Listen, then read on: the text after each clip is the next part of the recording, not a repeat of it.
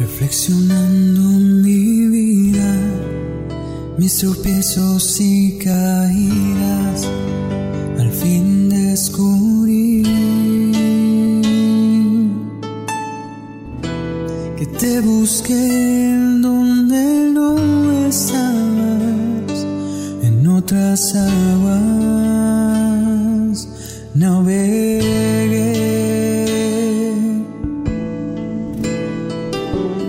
Sean bienvenidos una vez más a este su podcast favorito, Camino a la Santidad. Hoy estamos a 3 de agosto, ya hemos comenzado el mes de agosto, ya vamos ahora sí que de la mitad del año para abajo, ya vamos hacia el final de este año. Y bueno, pues el día de hoy en este episodio me gustaría hablar de dos cosas. La primera acerca del santo que recordábamos el día de ayer y bueno, eh, decidí hablar sobre el santo del día de ayer, 2 de agosto, porque este fue un discípulo de San Ignacio de Loyola de quien habláramos este sábado. También me gustaría hablar un poco acerca de Nuestra Señora Reina de los Ángeles o Nuestra Señora de los Ángeles, que bueno, pues es una advocación mariana, este, originaria de España y que bueno, pues va muy relacionado con lo que la iglesia celebraba el día primero y 2 de agosto, que es esta indulgencia plenaria, esta indulgencia de la porciúncula o bueno, la indulgencia de Asís. Y bueno, pues eh, vamos primero a hablar acerca de esto. Nuestra Señora de los Ángeles, como bien les comento, es una advocación mariana originaria de España que, bueno, llegó a las tierras de América en el periodo de la conquista y que fue declarada patrona de Costa Rica por el Congreso de la República en 1824. Más adelante sería rectificada como patrona en los años 1924 y 2002 por el mismo Congreso y en el 1926 se le concedió la coronación pontificia. Eh, y bueno, pues esta imagen es una pequeña imagen que está hecha de roca volcánica, grafito y jade. Y bueno, pues su color es negro y por ello la Virgen se le llama cariñosamente como la negrita.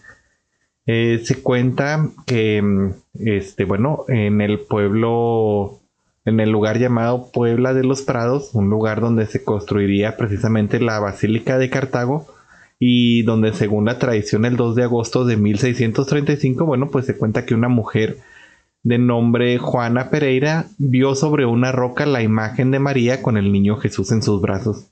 Se cuenta pues que esta mujer trasladó la imagen a varios lugares, incluyendo una parroquia de la zona a pedido de un sacerdote. Sin embargo, la imagen solía desaparecer y volvía a aparecer sobre la roca de la primera aparición. Entonces el pueblo se dio cuenta de que el deseo de la Madre de Dios, bueno, pues era que se le construyera un templo en aquel lugar. Primero se construyó ahí una ermita y luego la basílica actual. Muy pronto se empezó a difundir entre la población la veneración de esta santa imagen, a quien se le llamaba Nuestra Señora de los Ángeles por haberse aparecido el día en el que, bueno, la iglesia celebra a la Virgen de ese nombre. Desde finales del siglo XIX, miles de personas realizan normalmente una peregrinación anual, llevando la imagen desde la Basílica de los Ángeles hasta la Catedral de Nuestra Señora del Carmen, donde permanece hasta inicios de septiembre cuando es de vuelta a la Basílica con una nueva procesión.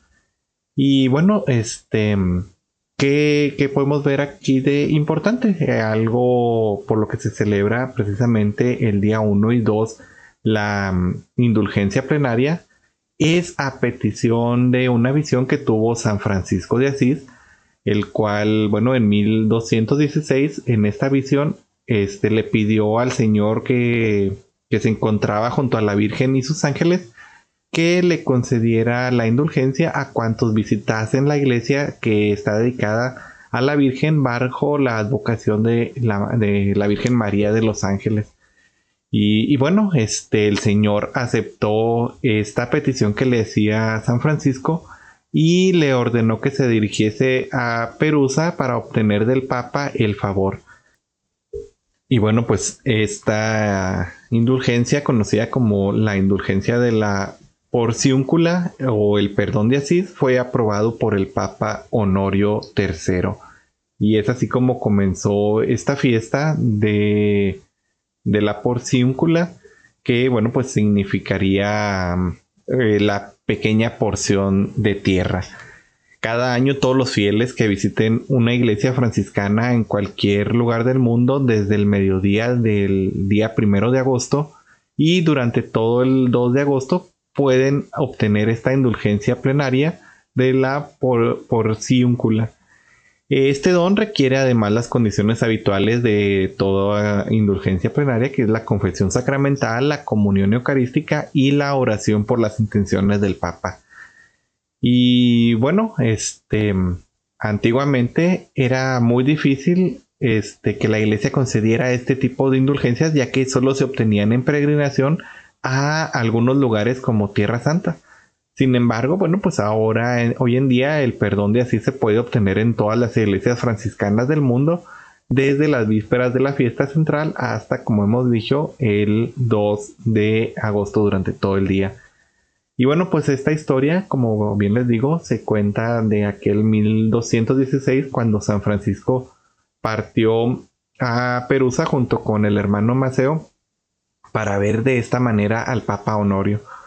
Una noche anterior, este, bueno, pues rodeado de ángeles se apareció Cristo y la Virgen y es donde ellos le pidieron que a, San Francisco que, bueno, les concediese, le, pidieron pues a él que sí que era lo que él necesitaba para que la iglesia pues creciera y para que sus hermanos se convirtieran y él es el que les dijo que, bueno, pues le pedía que les concediera esta indulgencia.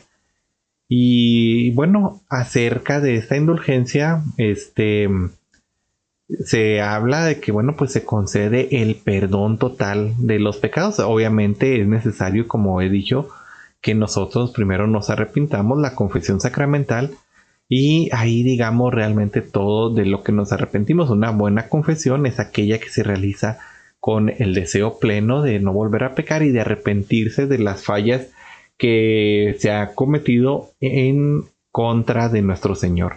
Entonces ya habiendo recibido el perdón de estas fallas, se concede el perdón total, como hemos visto en capítulos anteriores, pues ya no queda esta mancha de la culpa y casi casi es como si estuviéramos recién bautizados.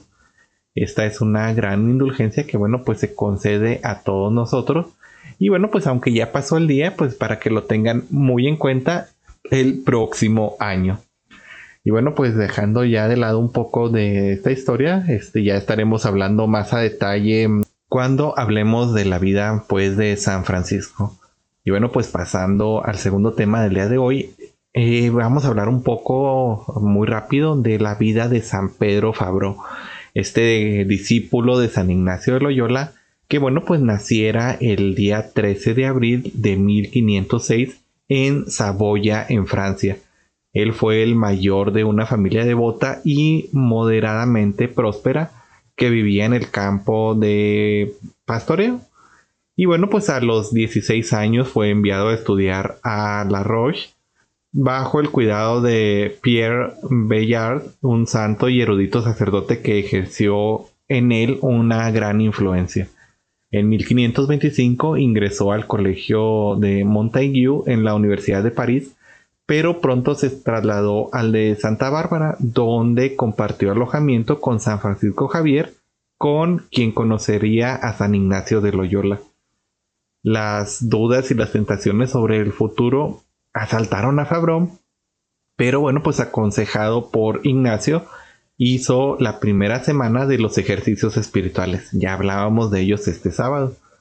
Gracias a estos ejercicios espirituales, pues superó los problemas que enfrentaba y bueno, se empezó a convertir en su primer discípulo en París. En 1530 recibió el grado de bachiller y de licenciado en artes.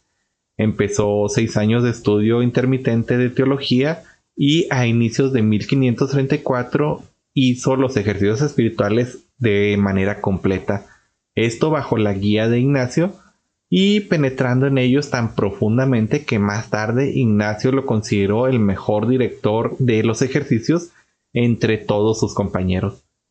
se ordenó en mayo y celebró su primera misa el 15 de agosto de 1534 en Montmartre, eh, donde San Ignacio y otros de sus compañeros hicieron voto de pobreza, de castidad y de obediencia, y bueno, de trabajar apostólicamente en Tierra Santa. Más tarde, Fabro tendría un papel muy activo en la consecución de la aprobación de lo que es la Compañía de Jesús por parte del Papa Paulo III, y bueno, pues eh, murió el primero de agosto de 1546 en Roma como teólogo pontificio.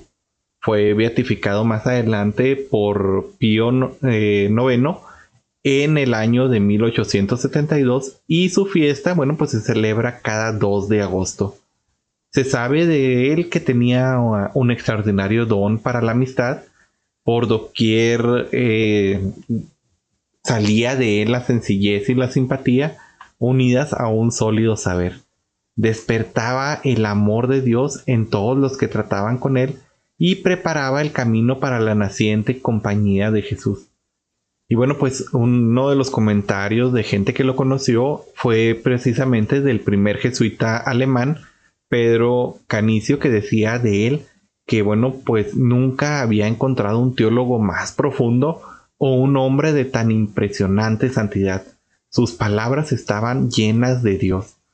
Y bueno, esto se reflejaría en su memorial, su diario espiritual, que bueno, pues fue escrito principalmente entre los meses de junio de 1542 y mayo de 1545, que después de los ejercicios espirituales y las constituciones, el memorial de Fabro es el documento considerado como algo más precioso de lo que es la espiritualidad de la compañía de Jesús.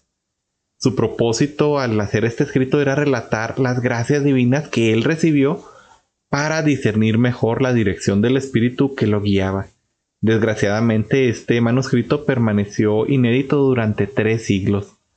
Su vida demuestra cómo el carisma original de los jesuitas fue recibido y reflejado e irradiando eh, por una personalidad considerada como una persona sencilla y menos profunda, alguien alegre pero austero, de estos principios que bueno pues venían de su fundador San Ignacio.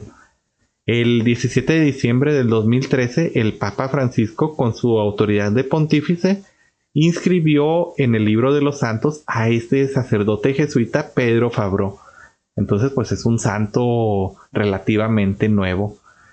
Más adelante, el 3 de enero del 2014, al presidir la misa de la fiesta de este santo, en nombre de, Jesús en la iglesia de Jesús en Roma, el Santo Padre señaló que Fabro era un gran eh, devorador por el intenso deseo de comunicar al Señor. Si nosotros tuviéramos hoy en día este mismo deseo, entonces necesitaríamos detenernos en oración y en el fervor del silencio para pedirle al Señor por la intercesión de nuestro hermano, que, bueno, pues por la intercesión de nuestro hermano Pedro, que vuelva a seducirnos en este camino de amor, en este camino de santidad, y que con este hechizo del Señor que llevaba a Pedro a todas estas locuras apostólicas, pues también nosotros salgamos al mundo a predicar como unos locos el amor misericordioso de nuestro Señor. Entonces, pues ya sabemos, pidamos la intercesión de San Pedro Fabro para que, así como Él, nosotros salgamos a este mundo con alegría y así como dice el canto, pues que el Señor nos seduzca una vez más y que volvamos a ese primer amor que conocimos de nuestro Señor, nos empapemos de ese primer amor y salgamos a toda la tierra a predicar el Evangelio, esta misión que bueno, pues nuestro Señor le dio a los apóstoles y que ahora es nuestra propia misión. Y bueno, pues eso es todo de mi parte, hermanos. Este, antes de concluir, me gustaría invitarlos y darles una enorme noticia, algo que me alegra mucho y bueno, que fuimos aplazando porque, bueno, pues dejábamos de lado un poco el proyecto. Pero bueno, quiero anunciarles que ya nuestra página web desde las redes.com ya está funcional. Ahora sí que estuvo en actualización como 4, 5, 6 meses, casi desde febrero de este año, porque bueno, pues ahora sí que como dice el dicho, herrero con cuchara de palo.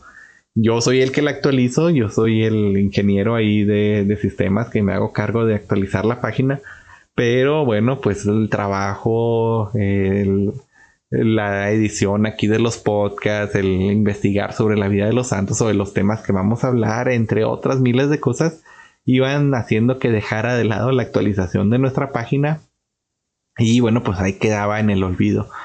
Este, me regañaron un poco mis compañeros, les agradezco eso, mis compañeros de equipo, de que, oye, pues estamos con los proyectos, estamos con el YouTube, con el Facebook, con el Instagram, pero ¿qué pasa con nuestra página web? Entonces, bueno, ya, este, poniéndome a pensar un poco, dije, bueno, voy a darle el tiempo a editar nuestra página y ya está nuevamente funcional. Actualmente todavía está en proceso de subir las notas de los santos del día Ahí podrán ir a escuchar también nuestro podcast.